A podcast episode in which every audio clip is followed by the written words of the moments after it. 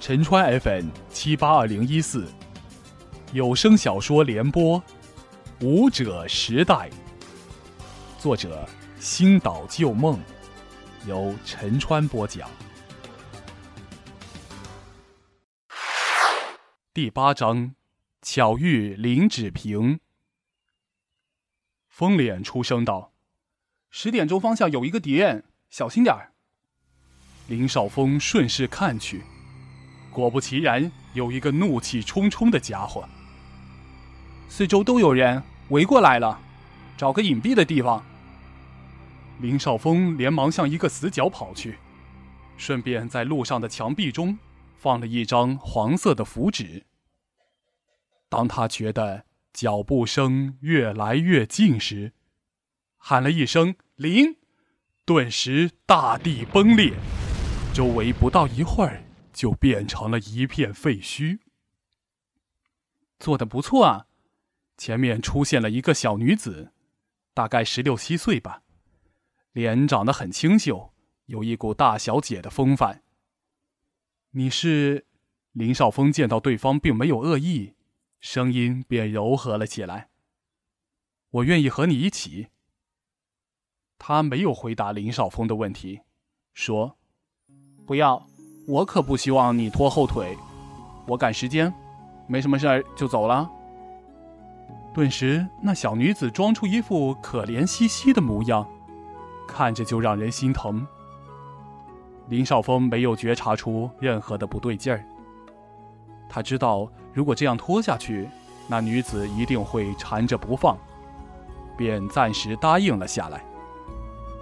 女孩顿时高兴起来。林少峰无奈的摇了摇头，不理会他，向前走去了。要走赶紧走，到时候跟不上别怪我。本大小姐才不担心呢。可还是向前走去了。这小女子至少也有黄境中期，对于她来说，整整差了两级。小女子跟了上去，问道：“嗯，你刚刚那一招好厉害啊，能教我不？”林少峰笑道：“原来你想跟我，就是为了学这一招啊！”他见自己的计谋被揭穿了，脸霎时憋得通红，说：“是，是的。”本以为林少峰会拒绝，没想到他说：“那你以后跟着我。”顿时又高兴了起来。好了，在这一章的结尾，告诉你这个女子。名叫林芷平。第九章，霸龙的出现。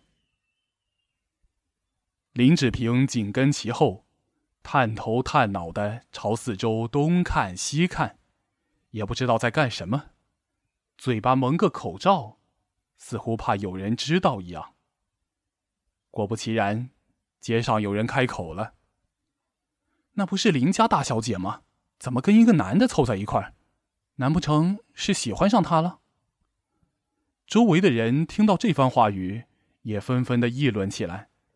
咦，真的是林家大小姐啊！我刚刚还没有看出来呢。那男的也不过是程静，跟他差了这么多，真不知道是怎么把他吸引过来的。突然，一个凶神恶煞的声音响了起来。就你这肮脏的手也敢动他，真是活腻了。说罢，一个浑身是肌肉的男子走了出来。霸龙，你别太放肆了！谁说他碰我了？一边去！听了这番话的霸龙赶忙走开了。之后，林志平对林少峰说：“没吓到你吧？”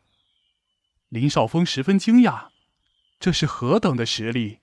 竟然能让一个滤镜修为的霸龙闪到一边林少峰看了看他，微微一笑，也有了一点安全感。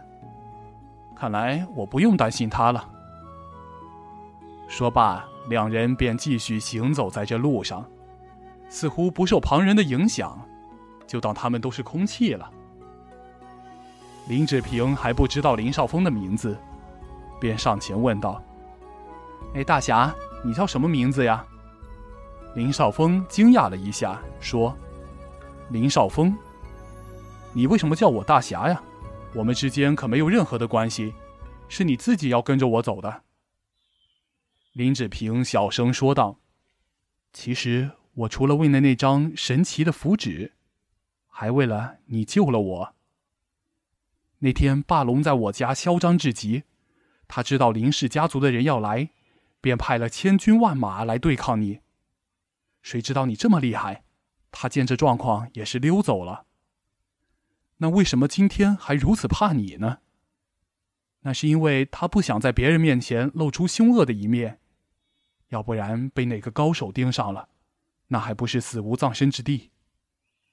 说罢，他又问道：“你准备去哪儿？”“嗯，先去找个地方修炼，跟我来。”第十章。藏经阁武技。这次林少峰去天津阁逛了逛。